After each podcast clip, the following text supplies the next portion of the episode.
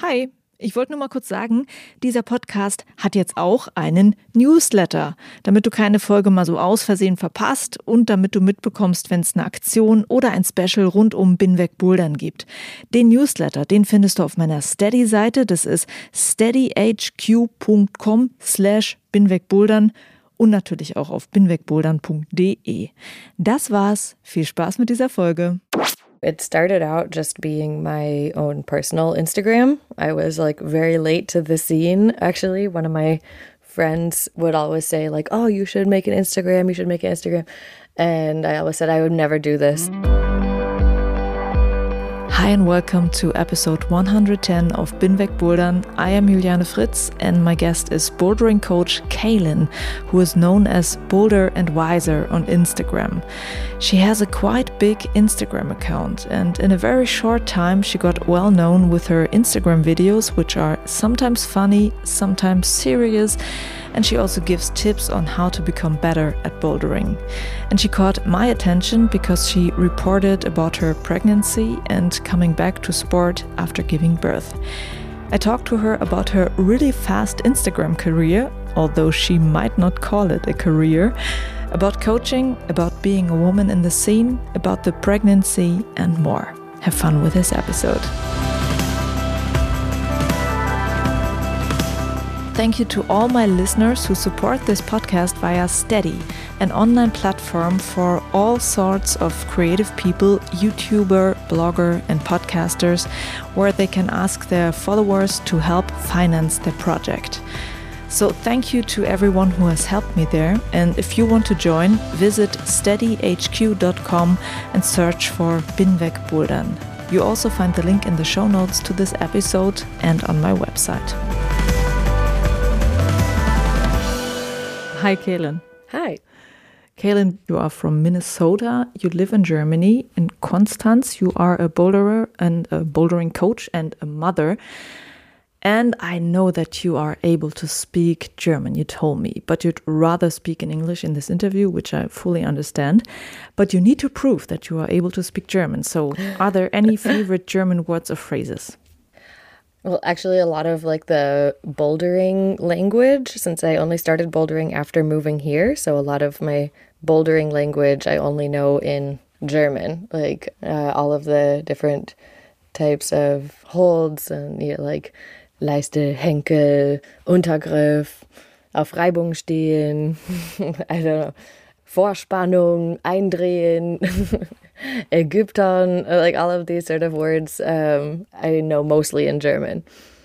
And are you a full time bouldering coach or working at the gym, or is there something else that you do? I'm not full time since I'm just coming back from maternity leave. I'm only coaching part time. I coach our advanced youth team twice a week and I also give like personal trainings and like private coaching lessons for all levels for adults just whenever somebody signs up. So very part-time. Um, before my daughter was born, I was also a seamstress. I did repairs and alterations. We had a little store, but I stopped doing that before um, I had my daughter. Uh, can you explain what that is? I'm not sure if I know. A seamstress, a Änderungsschneiderin. Okay. Are you sewing your own bouldering pants? Yes, actually. um, I I've made like a couple sports bras, and uh, mostly I fix other climbing pants and things like that. I don't make so many things new. Ah. Mm -hmm. And what made you start bouldering here? I actually got a job in a small bouldering gym just doing like kids' birthdays and stuff like that. And so that's sort of how I started bouldering. And then I fell in love with it. And now our the Steinbock bouldering gym opened in 2019. So now I'm coaching the youth team for the Steinbock Konstanz. Okay. So now we have some more uh, background information. Mm -hmm people who know you from Instagram, they see a very creative person, a funny person, and it's a very personal output we find there. When did you start the channel? Why did you start it? What's your motivation for it? So it started out just being my own personal Instagram. Um, I was like very late to the scene. Uh, actually, one of my friends would always say like, "Oh, you should make an Instagram. You should make an Instagram." And I always said I would never do this. and why did he think you must, and why did you say no?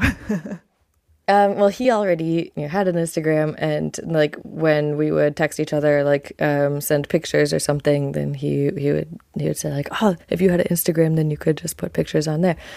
And I always said no because I'm old, and I thought like Facebook was like, "Oh yeah, this is like my social media thing." And then I started doing it. I just started uploading mostly like climbing videos, and um, then once in a while life updates, you know, for my friends back in the US. And then I would disappear for a few months and not really post anything and just sort of look at other people's stuff.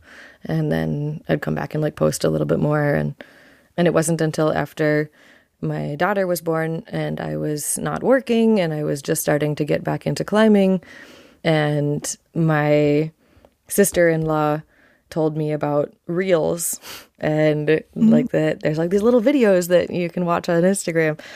So I started watching them and I was like, oh, this is fun. I probably could make some funny ones about climbing. And so uh, the first one that I did was about what you think coaching a kids team will be like and then what it's actually like. um, okay. It was a lot of fun. And so then I just kept doing it and it kind of blew up. I don't know. It was never the plan. oh, that's interesting. Mm-hmm. It seems like a thing that you like thought about and you have a plan and everything. I didn't. I don't. I'm super new to this whole thing actually. I've only been making reels since like 6 months. So like all of this stuff about oh yeah, um, you have like a brand or a niche or a strategy or something. It's like, no, I don't. I just, I literally just like make videos that I think are fun or important or like something that I want to talk about and post it online and that's it. Like I don't have a strategy or a brand. when did that happen that you have so many followers? It happened so on Christmas of last year, I had 444 followers. Mm-hmm. And now it's May and I'm just about to hit 20,000. Are there any people asking you how you did that? Yes, people want to know and like um because I think it's a kind of a job being an influencer. so I guess some people would be interested.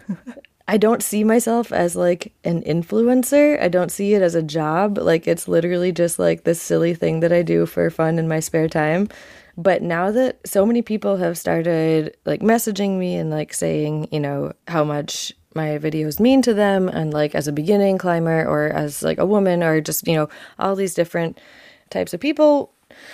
And then I was like, holy shit, like maybe this is actually kind of a big deal. like I should maybe take this more seriously. Do you take it seriously now? Um so did anything change in how you act here on Instagram?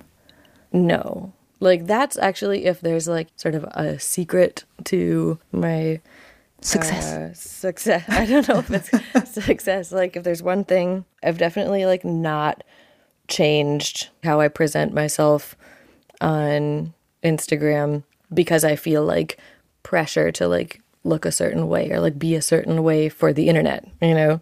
I feel like if I had started doing this earlier when I was younger and I had like a lot more insecurities and was like a lot more self conscious, that I never would have felt like so open and so relaxed about like just being natural on the internet.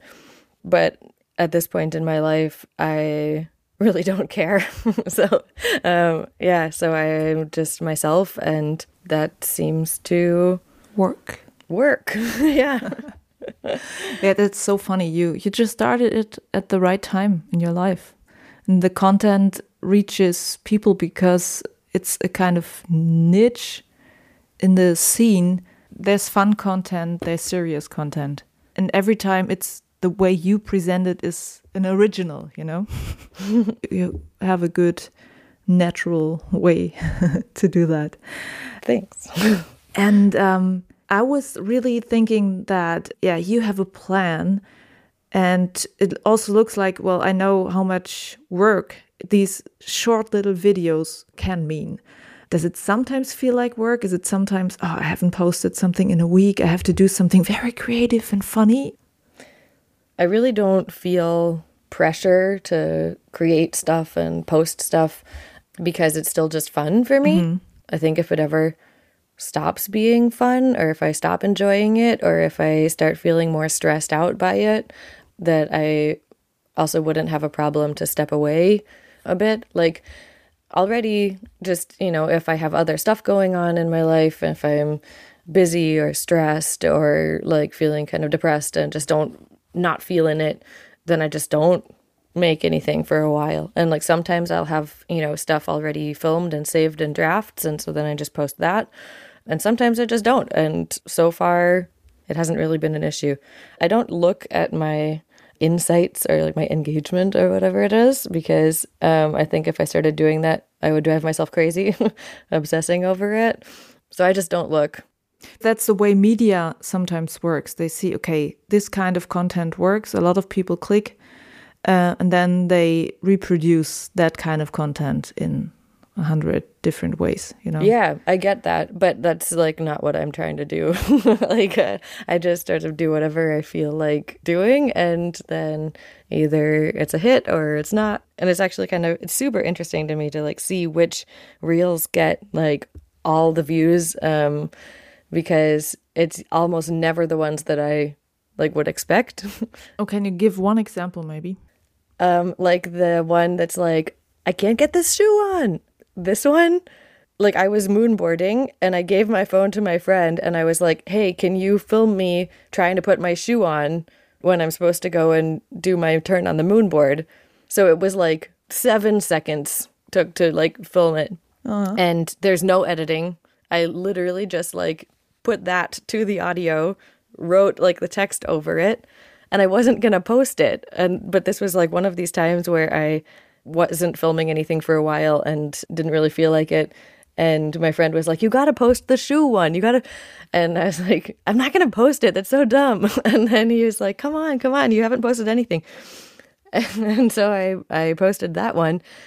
And let me check really quick. I think that had um, 520,000 views and like 4,000 likes. And like, yeah. And so I was just like, why? I don't, yeah. I don't get it, but whatever, it's fun. yeah. Like, and then there's some that I, where I think like, like, oh yeah, this is like really good, or it's like talking about something important or whatever. And then, and those of course don't get nearly as many. yeah, um, it's the same uh, with podcasting. Yeah, I'm sure. Sometimes you put so much energy into one episode and then mm-hmm. not so many people listen, not, not as much as you we're hoping. I don't know. yeah. Yeah. I mean, then like there's lots where, for example, people ask for tutorials a lot, like the technique tutorials. And I do really like making those as well. But that's a lot more time and it's a lot more work to film it and to edit it and like make it all make sense. And so I don't do those very often. So I think like if you see how many tutorials I've made, that like tells you a little bit more about how much like time and energy actually goes into this whole project. Because like the funny ones usually you know you can film like five or six of them at once and then i just post them later. Okay. Yeah. Um one thing you already mentioned is um okay that there are also some strange people um, that you get in the comments or that write you private messages. And i know that you speak about kind of hot topics where people have very different opinions that people tend to argue about, where you sometimes get haters in the comments. How do you handle such situations when people get mad and write mean things? So it really depends on the comment sometimes I can tell that it's just coming from a place of like, this is something this person has never experienced themselves. And so they just don't understand and they're reacting negatively because they don't get it. And there, I will take the time usually to actually answer them and try to like help them understand because when I talk about this stuff, I'm not just trying to be like relatable to other people who also experience this, but also to help people understand it who maybe have never thought about these issues before. If it seems like they just don't get it, then I will explain it to them. If it's somebody who's just being like really rude or inappropriate, then I'll call them out or sometimes just delete them entirely when I don't have the energy to deal with it. Yeah, understand. But with people like that, actually, it's always sort of a, a dilemma. like, I don't want to just like not call them out, but on the other hand, I don't want to, you know, give them attention. And so, because like when it's somebody who's obviously trolling, they they want a reaction, you know, they want you to fight them. And so I don't want to like give them attention, but I also don't want to just like leave their comment there unanswered. So that's usually the ones that I will like screenshot and like make a story because that's like my personal way of like dealing with it where I can like then show my followers like look, this is a really problematic thing that exists here in our community and on my page, but I'm not actually answering them directly and giving them like the satisfaction of like getting this attention, you know? Yeah, and the problem is that social media works in a way that these people get highlighted if you answer and comment. Exactly. There's also one story highlight uh, that you called Ramble. Um, yeah. And there you were talking about a woman. She did a posting about catcalling, um, a thing that she experienced. And you said some men react like, how oh, this can't be true, or is this really such a big thing? In that story, you said um, that you realized that maybe men never experienced those situations. Of course, they don't. So it's it's uh, important to switch the perspective to say, okay, why is this person saying that? And that it might help to deal with comments that might feel like hate comments, but maybe it's meant in another way or. Yeah, exactly. Like the thing that I was explaining about was an article that a woman had written about, you know, the feeling of being catcalled and harassed on the street all the time. And it was my my boyfriend at the time i showed him this article and he i mean he was like wow you know this is really like this is really good. It's really well written. But he thought that it was like exaggerated. He thought it was like dramatic because he didn't realize he never realized that that happened that often. And that was like the moment where i sort of realized that like there's all of these things that we experience sometimes every day that like the men closest to us in our lives don't understand because they've never experienced it. And because when they're with us, it doesn't happen to us, you know? And so they never see it. So they have a tendency not to believe it. That becomes like the root of a lot of these problems is that you have then when women start speaking up about these things, or like when you know, black people start speaking up about police violence. People who don't experience it, people who've never seen it themselves, need to listen to when other people talk about experiences that they've had and take it seriously, even if you've never seen it yourself. And that doesn't mean you just believe everything that anybody ever says, but you see a pattern of, you know, people starting to come forward, people starting to talk about issues that affect them in their life. And there you have a choice to either be like, nah, that's not a big deal. They're just making a big thing out of nothing. Or you can be like, wow, I never saw it from that perspective. This is a big deal. This is something that I should be paying attention to, you know? That's sort of what I what I want to like get people talking about it, you know? Mm-hmm. Yeah. And I know that it's um it can be hard work emotionally to do that. Mm-hmm. It really shocked me that the reel that got like the most pushback, the most negative comments was the one where it was just like hey, maybe don't go up to random strangers and start like spotting them like super close to their butt without asking, you know? Because I almost didn't post this one because I was thinking, this doesn't even need to be said, right? Like, this is a no brainer. And then that was the one that got like a ton of hate from either from guys saying, like, this never happens, like right next to girls saying, like, this happens to me all the time. Oh my gosh. And then so there's guys saying, this never happens. There's guys saying, uh, and getting like really aggressive, like, oh yeah, then I just won't spot you and you can like fall and break your leg then. And it's like, okay. It really got to me after a while because it was like so many it was so many comments and so many negative comments and i deleted a lot of really nasty comments. And this was the first time that i actually got really bummed out and i felt like really down about it for a while because like even though i you know talk about all these issues and they're like definitely really important there is still a part of me that kind of assumed that like the climbing community is like we're better, you know, and be bombarded with all of these like really aggressively misogynist comments on a video where I thought I wasn't even being controversial. That was like quite eye opening and that was not nice to experience. And I think it's quite contradictory to the way the bouldering or climbing scene sees itself. Yeah. This super open social scene. Yeah, and that's the thing. The climbing scene, bouldering scene, yeah, sees itself as like, you know, very open, very progressive and welcoming and friendly. And there is a lot of pushback when you say things like, this is like, you know, straight white male dominated space.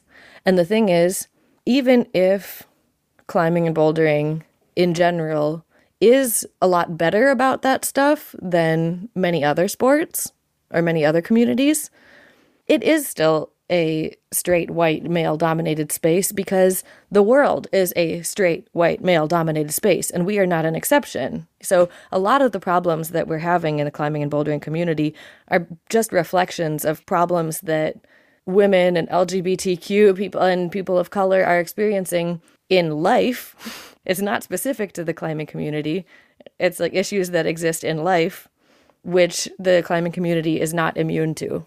Yeah, of course. Sometimes when you speak about that, that these things also happen in the climbing scene, the people feel like someone's like attacking the climbing scene that is so such a positive scene.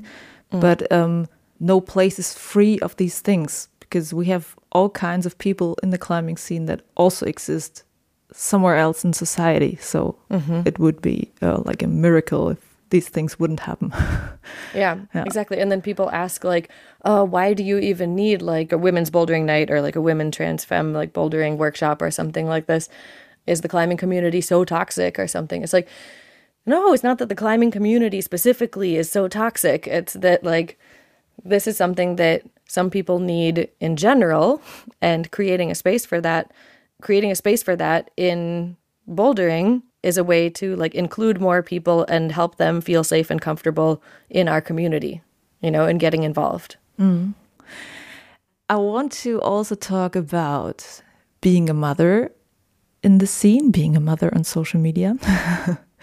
you have two children, and I just became a mother, and I see that you also do postings about pregnancy, posting about your children, about having children. And I must admit, I try to reduce content about my son because I feel as soon as you become a parent, strangers tell you how to do things and give you advices that you did not ask for. And um, I kind of don't know how to deal with that. but I must say, I really like the content you post about pregnancy, about becoming a mother. And it's so important that mothers and women in general show their perspectives on certain things. So it's good that you do that, but I would like to know how do you how do you deal with situations that where people maybe are impolite or are a little bit too close.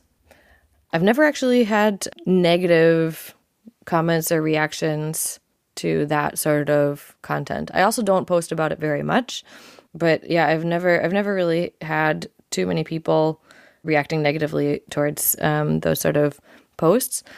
You do see it a lot. Like Shauna Coxsey has been documenting her whole pregnancy on Instagram and talking about climbing while pregnant. On her page, there's a, like a lot of people who are, you know, questioning her judgment, questioning her parenting, questioning everything she does, you know. And first of all, they're wrong. you know, it's not inherently dangerous or like reckless to continue bouldering while you're pregnant if you know your limits and you know what you're doing and you're being safe about it. So she took like a lot of time and energy explaining that to the whole world and I think that's super important. That's something that I fortunately have not had to experience very much Okay, so far. great. Um, I must say, my experience is that becoming a mother is a huge perspective change. You start to see other things, feel other things, learn to understand other things and other people. Um, do you feel that the perspective of mothers or parents in the sport are well represented? No, like there's definitely still very much this idea that that getting pregnant, having kids means like your body will never be the same again and you'll never be able to like climb strong again and I've talked to actually a lot of women who are like um, apprehensive about getting pregnant or having kids because they're afraid of like what that will do to their climbing and like their ability to do sports and stuff like that. I mean, for sure, it does have a huge impact and it changes things, but there is no reason that having a kid means that you your climbing career is over, you know? At this point, I'm still having problems with my with my hips because of this um, joint problem, but in terms of strength, I'm stronger than I was before I had my daughter. And it's only been a year and 3 months. So, Did you train in another way? What, what, what do you think? Why are you stronger? Probably because I can't use my legs as much, honestly. I used to climb everything like very technical, like lots of footwork and like hip mobility and like hooking really high and like um, using my legs and my feet like a lot and doing everything like very static and with lots of body tension. And since my hips are still quite messed up, I can't do a lot of stuff with my legs. Like I can't pull on a heel hook or stark eindrehen or like do the splits or whatever. So I have to boulder like with a lot more upper body strength and a lot more powerful than technical. What is it called with your hip? Is there a name? So it's very weird. Basically, during pregnancy, uh, there's a hormone called relaxin, Yeah. which is supposed to make your joints like softer and looser before the birth, so that your body can like make room for a baby to come out. But for me and for like some women, this happens too early and like too much. So uh, for me, the relaxin made my joints, made my whole pelvis and my hips like very unstable already, like very early in pregnancy. And so anything where I had to stand on one leg or putting on pants was really hard. But everybody, all the doctors always said, oh, yeah, it just goes away after the birth. And this just happens sometimes. You just have to deal with it. Right. And this is like sort of an attitude that I think the medical community has towards a lot of things that happen in pregnancy and birth is like, ah, yeah, it kind of sucks, but that's just how it is. You have to deal with it. Right. And nobody tells you that there's like lots of things that you can do to maybe like make it better or that you so that you can continue doing sports and stuff like that. And yeah, but they always told me that it would go away after the birth. And in my case, it did not. And instead, it got much, much worse. And after my daughter was born, I could barely walk for like the first two months. I was pretty much completely in bed rest. And then now, a year later, I'm still having problems with my hips. Like I can't walk very far or stand for very long, but I can still I can do most like normal life stuff and a lot of climbing stuff again. So mm. that's good. It sounds really hard. I must say. Yeah. I can relate a little bit. I did not have this kind of problem after birth, but other things. And I also had these examples of, of things uh, like problems while the pregnancy where doctors or people say, ah, it goes away. It goes away after birth. And after birth, you are like, no. yeah, exactly. That's actually one thing where I feel like, despite even though Germany has like a really fantastic healthcare system, like compared to the U.S., for example, which uh, we don't even need to talk about, but that's actually one thing where I feel like it is still rather behind here. Um, is all of this stuff about physical therapy and sports and athletes like in pregnancy and pelvic floor physical therapy. It's really hard to find a pelvic floor physical therapist in this region, at least of Germany. It's something that is really picking up in the US a lot. So in the US, there are more like people who are specialized. Yeah, it's becoming much more popular pelvic floor physiotherapy and coaches who specialize in pregnant and postpartum athletes and helping them stay active and become active again after having a baby, which is something that is lacking here in Germany. I was uh, talking on my podcast with um, one therapist who specialized on this, and also I do uh, a second podcast, um, Boulder Bundesliga podcast, and there I was talking to a coach who's also specialized in pelvic uh, floor exercises, and she does not work with women after um, after the pregnancy. She works with women in sports in general. Yeah. Well, I'm really glad to now see also more coaches and trainers and physical therapists like working with athletes in terms of tracking your menstrual cycle and like looking at how your period and how the time of the month really affects your training and your performance and like factoring that into your training routine and really looking at that as something because it does really influence how you perform and how your body feels. Some people more than other for sure so that's something that's really cool that I'm now starting to see as well as athletes. Like there was uh there was recently an Olympic swimmer who just like openly said, "Oh yeah, maybe I didn't perform so good today because I was on my period." And this was like a big deal. to me, it also was important to see what you showed about your pregnancy and what happened after the pregnancy because I felt pretty alone when I did not feel that well after giving birth. yeah. because on my Instagram, I just saw women who started like shortly after giving birth to go to the gym again. Yeah. To me, it felt like all the other women are doing this. Yeah. And I can't.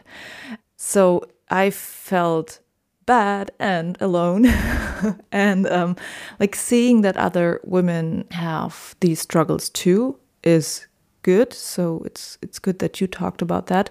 And now that I start talking about coming back to sports after giving birth, I, I was doing like three, four Instagram posts about that. I get private messages of women who also say, "Yeah, thank you for saying that because um, it's a perspective that we don't see that often." Yeah, totally. This is like the phenomenon of, you know, the social media thing as well as that you see so many more like of the success stories than of like the problems that people had.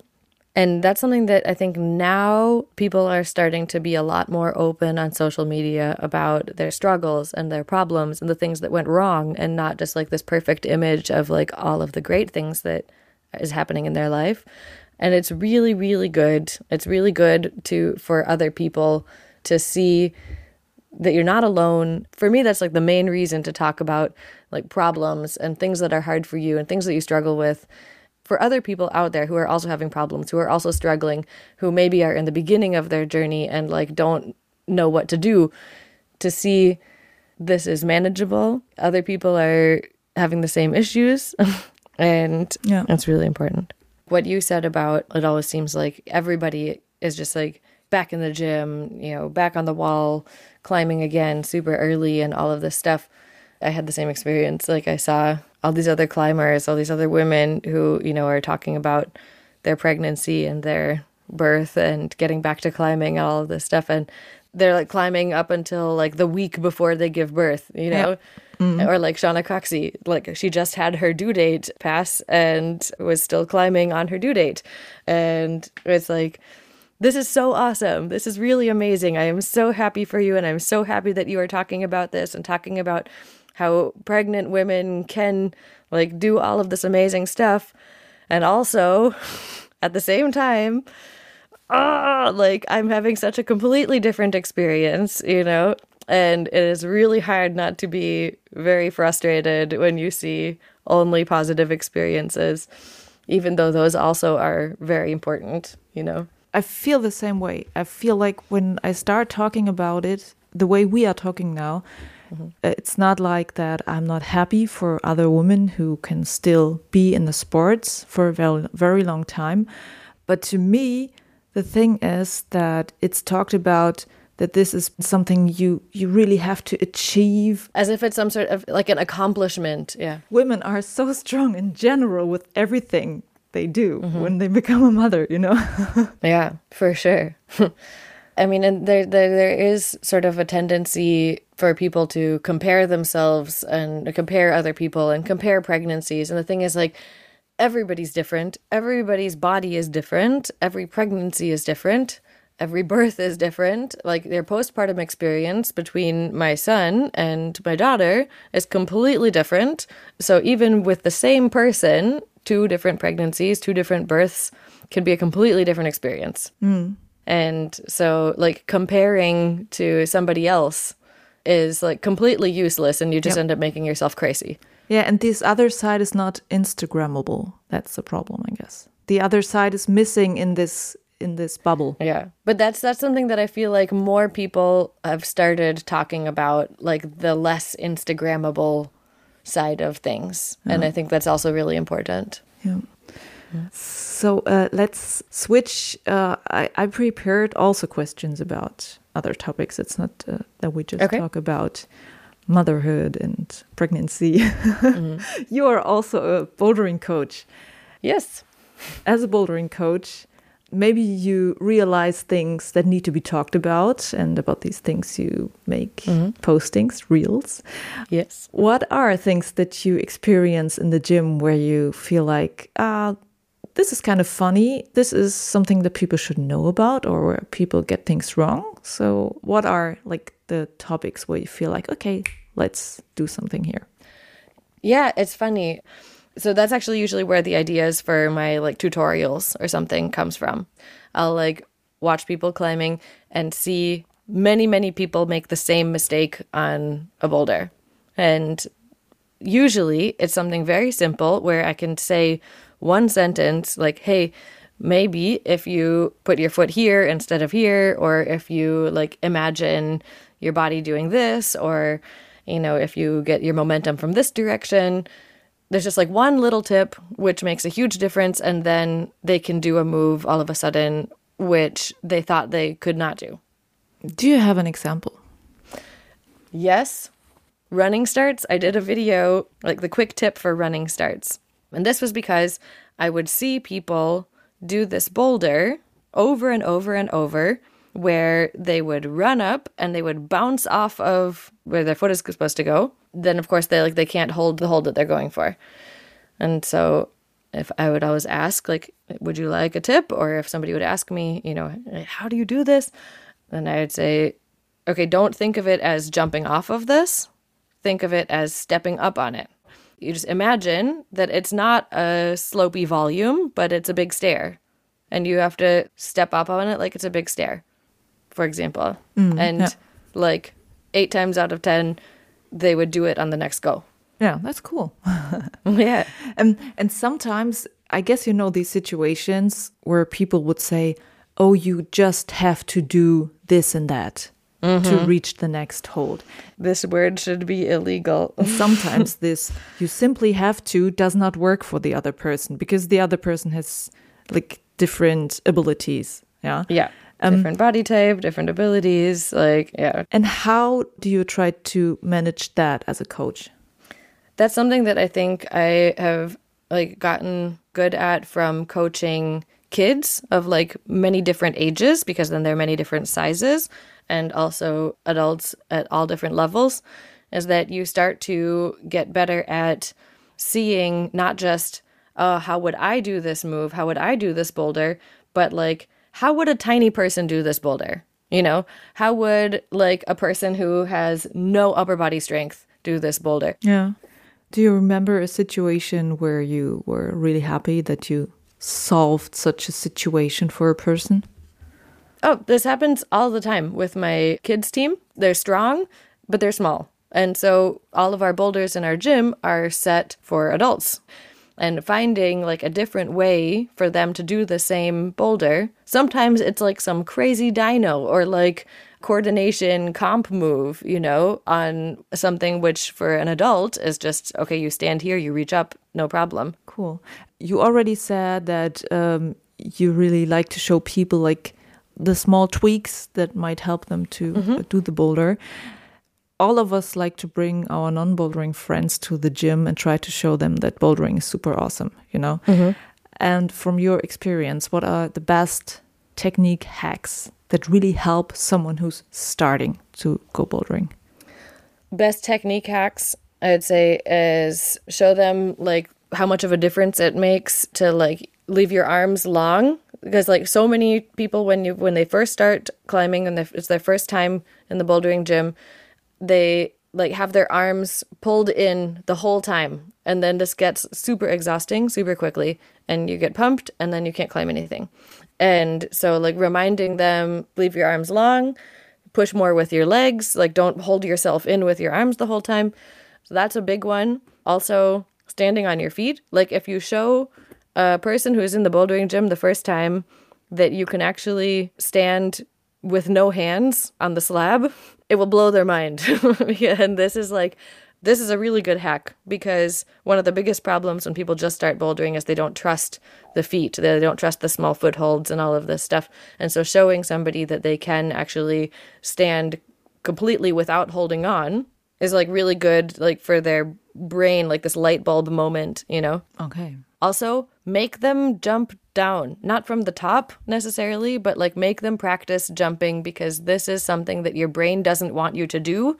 And this is like the fastest way to get injured is you climb to the top of a boulder and then you don't have enough strength to climb back down and you've never jumped down from that high up before and so you panic and then you fall and you do something weird in the air and then you get injured. And this happens all the time.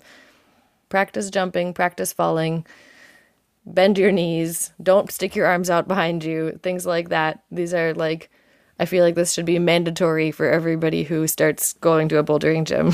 True. Okay, so these are your technique hacks for the newbies.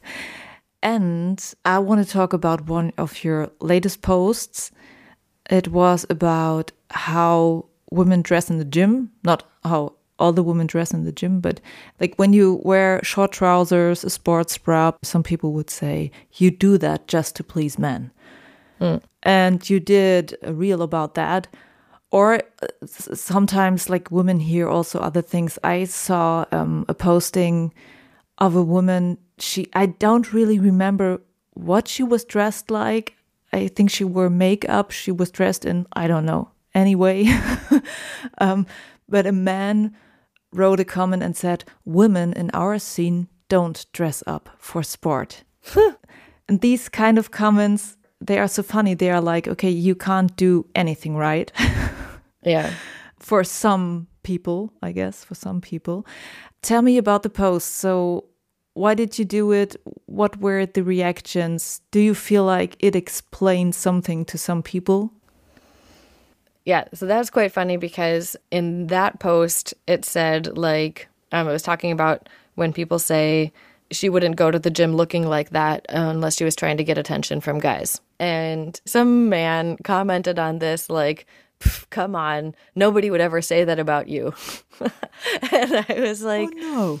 Wow, that's fun because like I actually made that video because people used to say that about me and I had had people like, you know, gossip about me. And I've heard other people say this about other women and then to have like this guy come in and be like, "Oh, come on, nobody would ever say that about you." like this is perfect. Damned if you do and damned if you don't, you know? You're going to have like people hating on you about your clothes. And then when you talk about it, you're going to have people hating on that, you Yeah. know?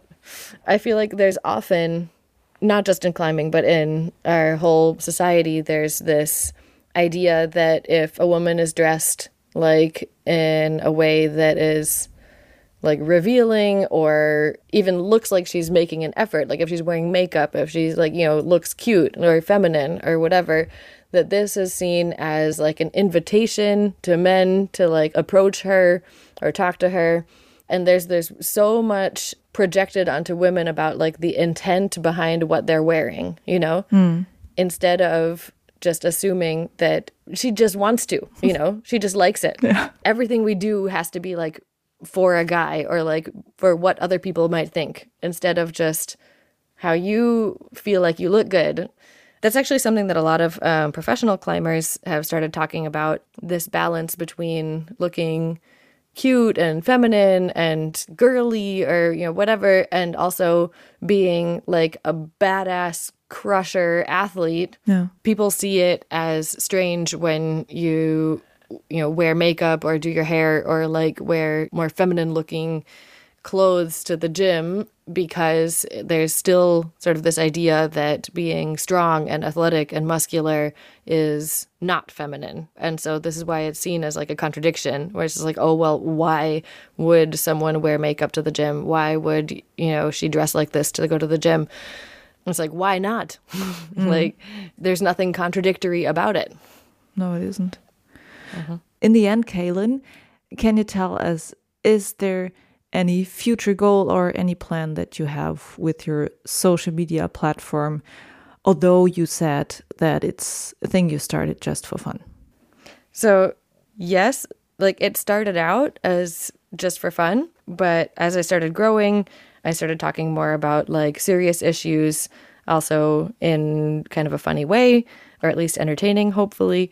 And yeah, the goal is to make like climbing and the bouldering community like more accessible and inclusive to people who maybe don't fit the stereotypical mold of like what a real climber looks like or what a real climber climbs like and sort of break out of that and encourage and empower other people to also participate and like get involved and like learn to love climbing as well as to like talk about problems and issues that people who are already in the climbing community are still facing and start to talk about that more openly and start to have these conversations more out in the open because that's how you start to address the problem, you know. Yeah. And you're doing it very well. Thank you, Kaelyn. Thank you very much. This was Kaelyn, the Instagrammer known as Boulder and Wiser. Thanks for the interview, and I hope you enjoyed this episode. And if you haven't done it yet, follow Boulder and Wiser and have fun with her content. Thanks for listening. Juliane mein Name und ich bin weg bouldern.